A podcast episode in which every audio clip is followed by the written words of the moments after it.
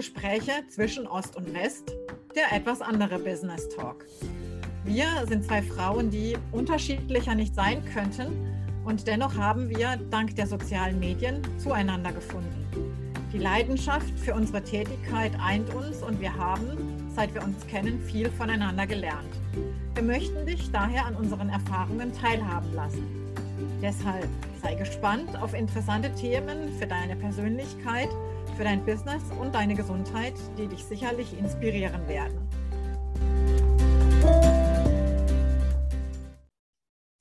Ja, hallo, liebe Community, liebe Sonja. Wir haben uns wieder getroffen zu unserem allwöchentlichen Podcast. Ich möchte mal heute gern mit einem Zitat beginnen. Und zwar ist das Zitat von einem, der sich sehr gut auskennt im digitalen Business, nämlich von Christoph Schreiber. Der hat einen Satz gesagt, der da heißt, Aufmerksamkeit ist die wertvollste Währung in der digitalen Welt. Ein sehr schöner Satz. Wenn ich den so raushaue, liebe Sonja, was sind deine Assoziationen dazu?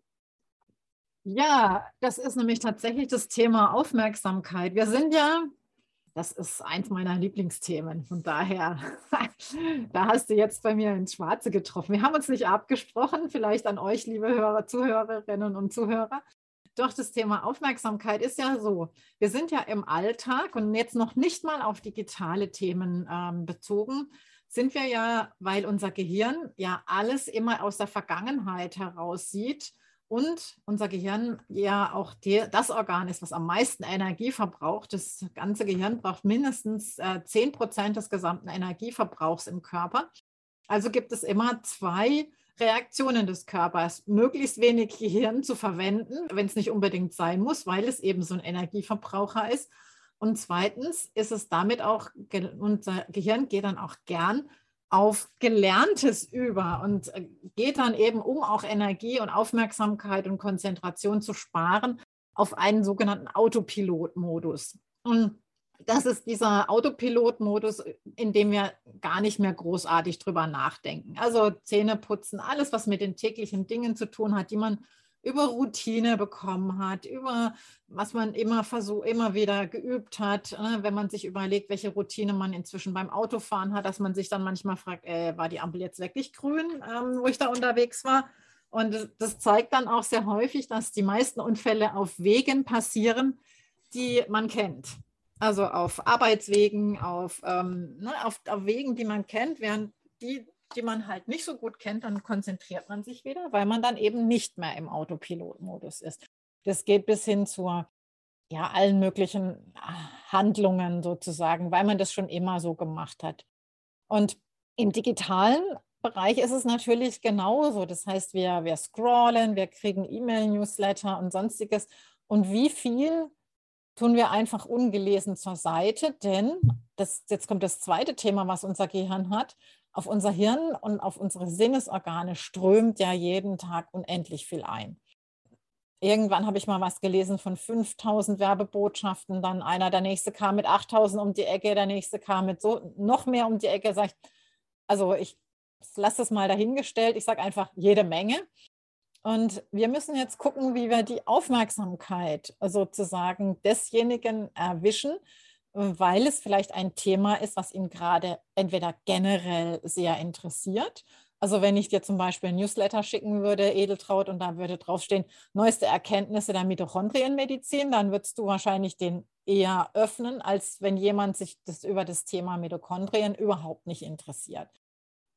Ja, aber sehr häufig ist es dann so, wir kriegen E-Mail-Newsletter und haben das Gefühl, da kümmert sich eigentlich gar niemand um uns, sondern wir sind da mit der Gießkanne unterwegs ähm, oder werden mit der Gießkanne beträufelt sozusagen an Informationen, weil halt jemand irgendwie die Informationen zusammengestellt hat aus seiner Sicht. Und dann kommt es halt wieder und Aufmerksamkeit hängt für mich halt sehr viel damit zusammen, der Köder muss dem Fisch und nicht dem Angler schmecken. Und ähm, das ist dann entsprechend hier natürlich ja par excellence, sich dann eben nochmal in die Stiefel des jeweiligen Empfängers reinzusetzen und zu sagen, was in welcher Situation ja interessiert ihn wirklich, um dann halt eben von dieser generellen Aufmerksamkeit wirklich auf eine sehr spitze Aufmerksamkeit entsprechend zu gelangen.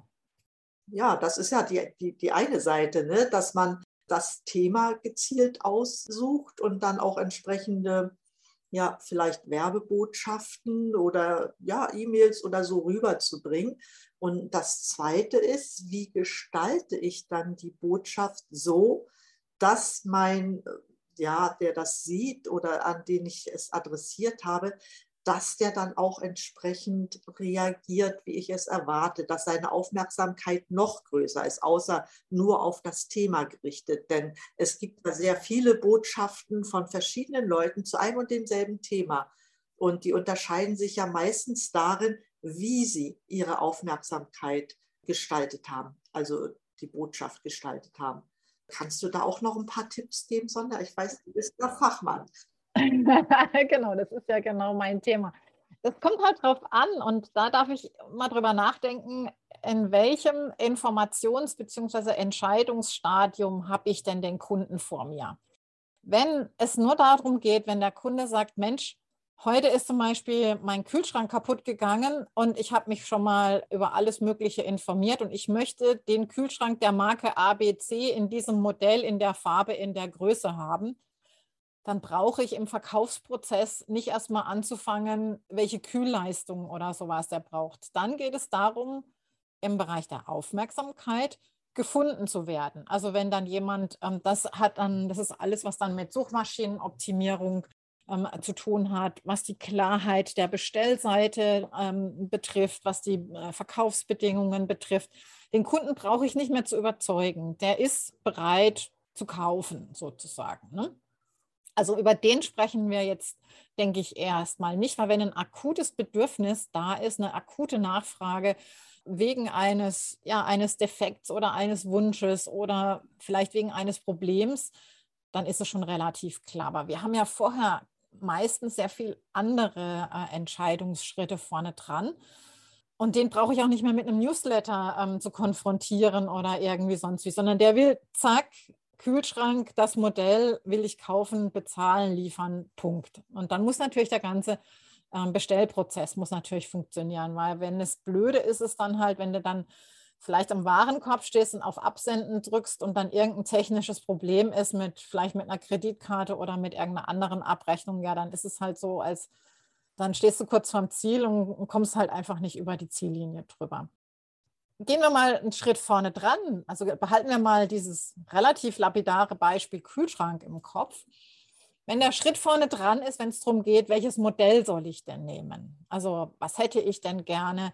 Dann macht es natürlich Sinn, nicht nur auf einer Homepage gefunden zu werden, sondern vielleicht auch sowas wie eine Beratungs-Homepage, wie so eine Art ja, Verkaufs- äh, oder eine Wahlhilfe zu haben. Also zu sagen, Mensch, was habe ich denn für ein, wie viel Platz habe ich denn? Möchte ich eigentlich, möchte ich eine Kühl-Gefrierkombi oder möchte ich nur einen Kühlschrank haben? Soll der das Kühlfach oben oder unten haben ähm, und so weiter. Also eher dann so ein, so ein Verkaufsprozess vorbereiten zu haben.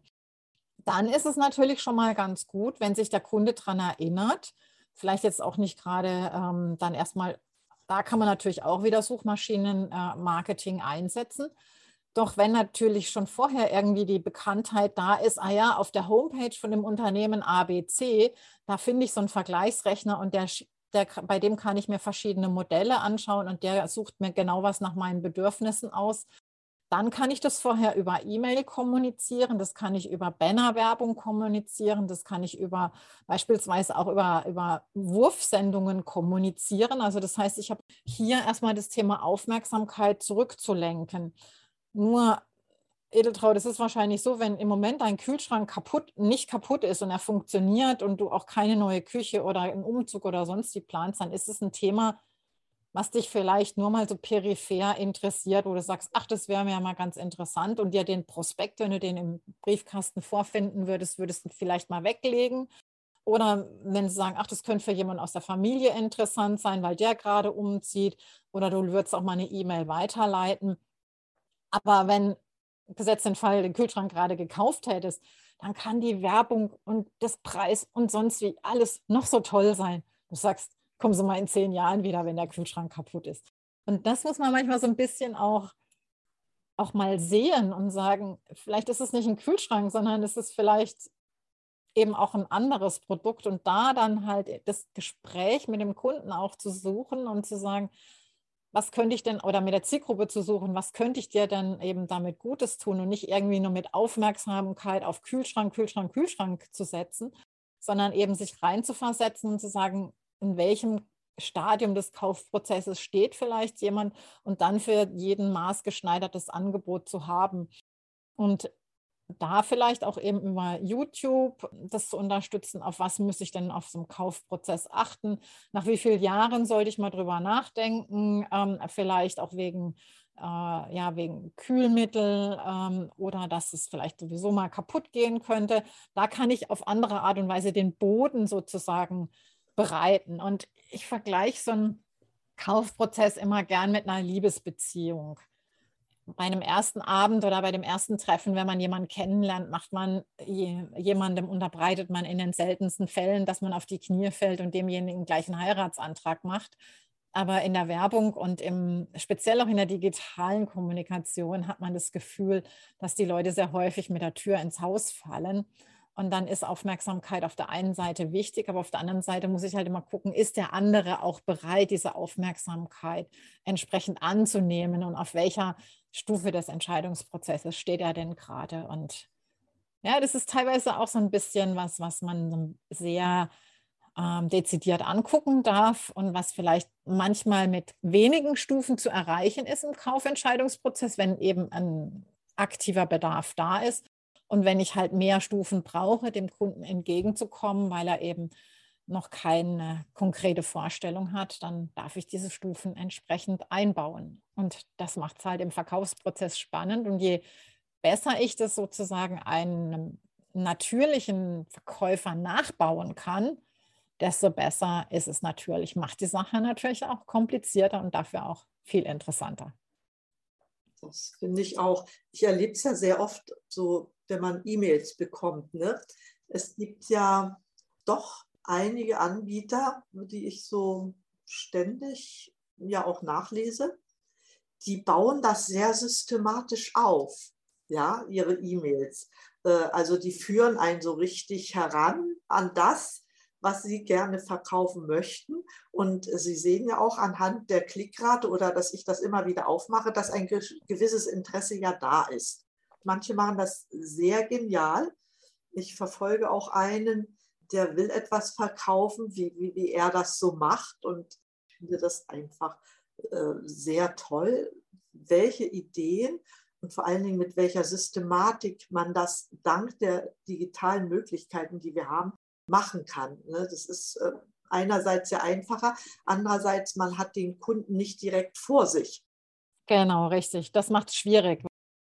Und deshalb muss man ja auch, sagen wir mal so, die, die E-Mails oder überhaupt äh, Werbebotschaften so gestalten, gerade für die digitalen Medien, dass die Leute sich auch angesprochen fühlen. Ne? Das, das ist mit Sicherheit viel schwerer, aber manche haben da eine sehr, sehr gute Routine entwickelt, empfinde ich jedenfalls. Also die haben sich äh, sehr, sehr viel aus dem klassischen Dialogmarketing abgeguckt, ähm, obwohl sie erst die ersten Jahre drüber gelächelt haben. Dann haben sie festgestellt, dass unser Gehirn sich ja als Verbraucher nicht geändert hat, ob wir jetzt ein gedrucktes Prospekt, einen gedruckten Katalog, ein gedrucktes Mailing oder so weiter vorliegen haben, ob wir eben oder ob wir das Ganze eben in, in digitaler Form haben. Und du wirst lachen, die Hemmschwelle, ein Mailing in gedruckter Form in Papier wegzuschmeißen, ist höher, als mal eben eine E-Mail wegzuklicken. Also bei einer E-Mail ist es dann wirklich die, was die Headline dann natürlich ausmacht.